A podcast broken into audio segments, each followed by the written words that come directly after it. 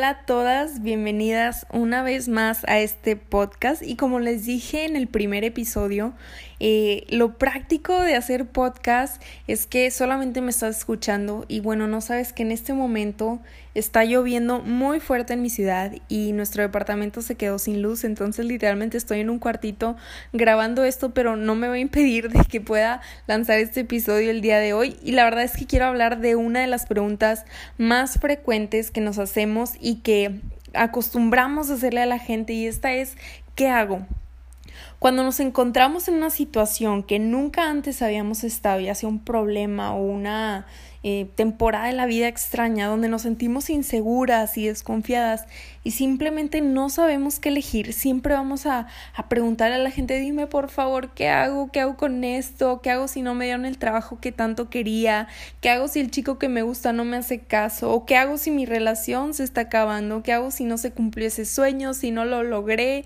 ¿Si no salió como esperaba? ¿Qué hago? ¿Qué hago? ¿Qué hago? En fin, surgen miles de preguntas a nuestros problemas.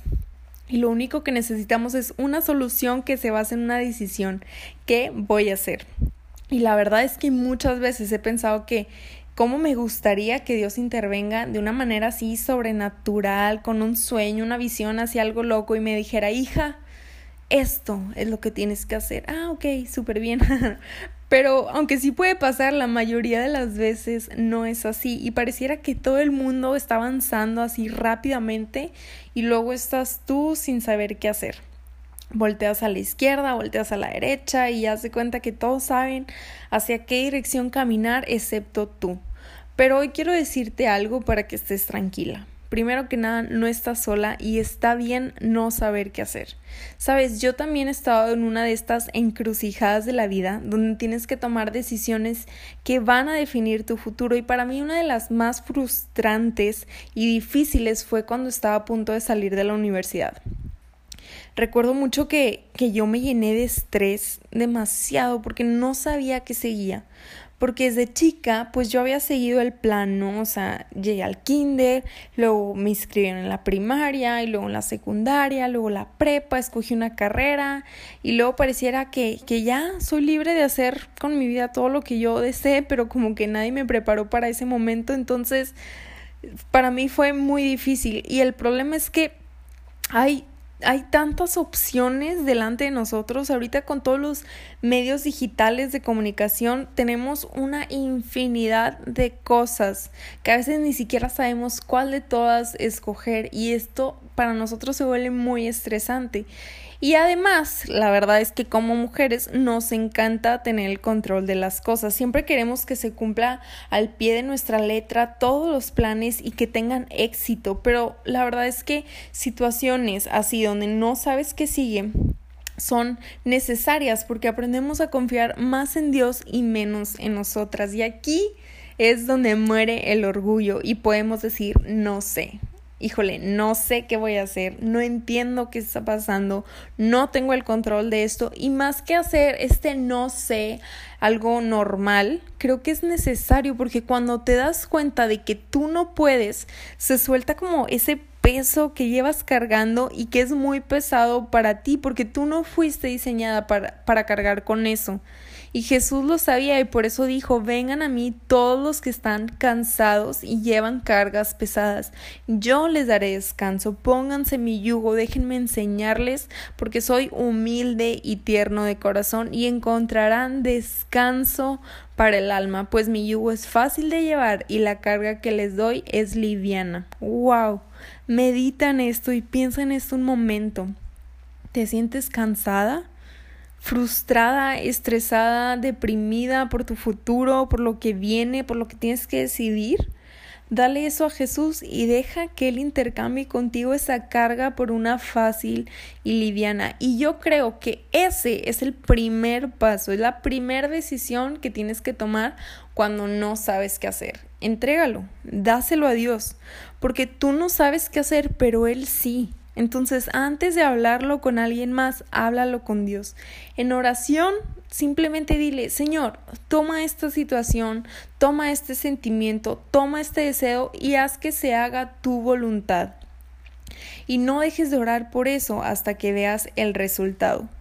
Jesús un día contó la historia de cómo una viuda le suplicaba al juez del pueblo, que dice la Biblia que este hombre no tenía temor de Dios ni se preocupaba por la gente, pero ella le suplicaba que hiciera justicia con su enemigo.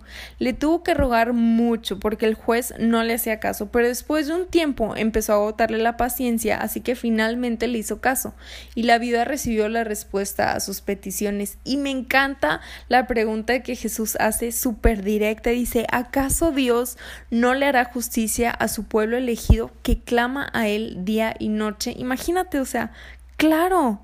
¿Acaso Dios no te responderá cuando le pidas ayuda en un problema? Cuando le pidas dirección, claro que sí, somos sus hijas. Claro que Él tiene cuidado de nosotras. Y en múltiples historias Jesús nos enseña a pedir. Y se pidan y se les dará. Así que si algo puedes hacer cuando no sabes qué hacer, es seguir pidiendo que Dios intervenga, que te dé sabiduría para actuar o que abra las puertas de alguna situación, que te dé favor, lo que, lo que sea que necesites, pídeselo. Y como te contaba, yo antes de salir de la universidad estuve orando mucho para que Dios abriera puertas o para que las cerrara, que me diera paz, sobre todo paz en medio de no saber qué voy a hacer y que pudiera tomar decisiones con sabiduría. Después de hacer esto, el segundo consejo para cuando no sabes qué hacer es analízalo y analízate. Así es. Antes de ir con medio mundo a contarle tu situación, tómate cierto tiempo, el que tú creas necesario, para analizar la situación y responder a las preguntas que probablemente estás evadiendo. Eso fue lo que yo hice para visualizar los posibles caminos que podía tomar.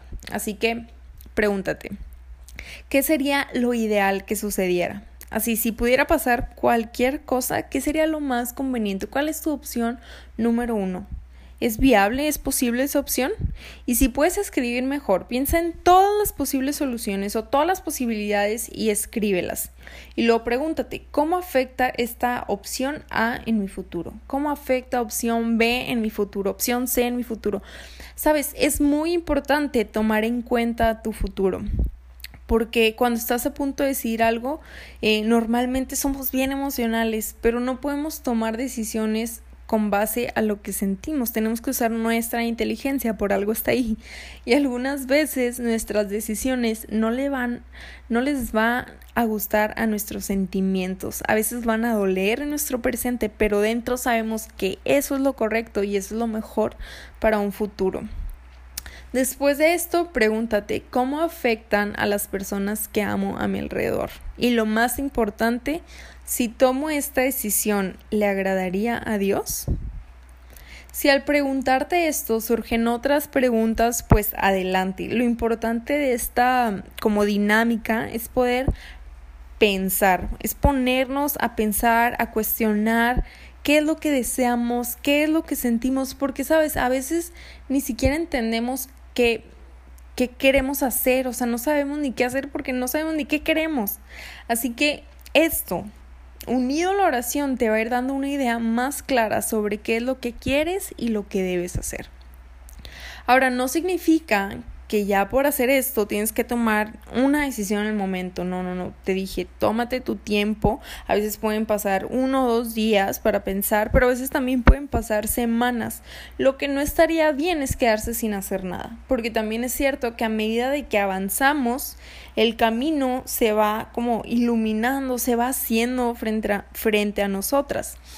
Entonces así estuve yo, imagínate, a punto de salir de carrera, no sé qué sigue y en ese, en ese proceso, recuerdo, eh, más bien, me recordé de un sueño que yo tenía de ir a estudiar a un instituto bíblico. Pero siempre pensé que eso era algo muy, muy lejano, o sea, que iba a pasar en, uy, quién sabe cuándo, ¿verdad? Entonces me puse a orar y me puse a escribir todas estas cosas y Dios me recordó eso, me recordó lo que yo había soñado y, y, ahí fue cuando entendí que ese era el momento. Así que me puse a investigar algunos institutos, me informé bien este, de qué ciudades eh, había posibilidad de irme y todo eso. Y después hablé con mis papás. Y este es el tercer consejo para cuando no sabes qué hacer. Proverbios 11:14 dice, donde hay buen consejo, perdón, donde no hay buen consejo, el pueblo cae, pero en la abundancia de consejos está la victoria. Y es muy importante mencionar algo. No significa que por buscar abundancia de consejos vamos a andar ahí contándole a todo el mundo. En mi caso yo solamente me dirigí con mis papás y con mis pastores de ese momento con el fin de que me aconsejaran para tomar la mejor decisión. Yo creo que es muy sabio escoger a quién vas a contarle. Si es una situación compleja, te recomiendo que busques a una persona madura, que sepas que te va a guiar hacia lo mejor. Trata de buscar personas que tengan una perspectiva bíblica de las cosas, de la vida, para que sus consejos también le agraden a Dios. Y sobre todo, Busca personas que sean cercanas a ti, que se preocupen por ti, que te amen y que te conozcan y que puedan guiarte durante todo este proceso de decisiones. Pueden ser tus papás, pueden ser tus pastores, tus líderes, alguna amiga, un familiar. Busca a alguien a quien tú tengas confianza para ir con esa persona y trata de no ir con, con cualquiera o o no, no contarlo a todo el mundo. Las decisiones importantes se tienen que tomar eh, con, mucha delicadeza, por así decirlo. Y bueno, este, creo que estos tres consejos pueden ayudarte bastante cuando estás en un momento en la vida donde no sabes qué hacer. Así que primero ve con Dios y pregúntale a Él.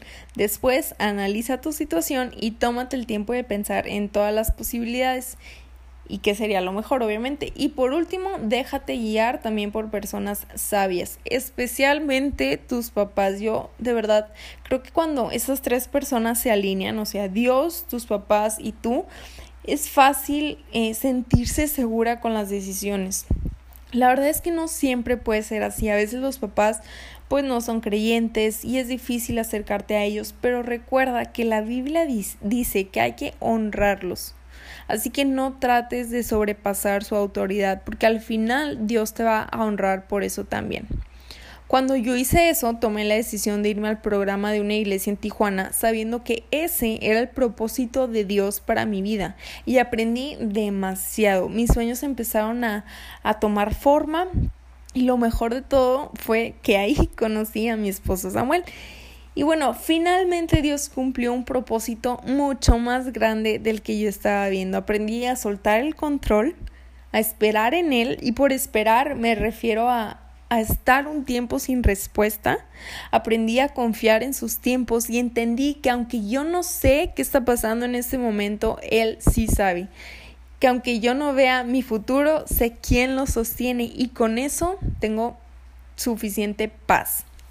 Así que no te agobies. Está bien no tener la respuesta, está bien no saber que sí, porque a pesar de todo Dios está contigo. Él prometió que nunca nos iba a dejar y que sus propósitos se van a cumplir. De hecho, hay un salmo que me encanta, Salmo 138, 8, dice, el Señor llevará a cabo los planes que tiene para mi vida, pues tu fiel amor, oh Señor, permanece para siempre. Créele a Dios, te aseguro que vale completamente la pena.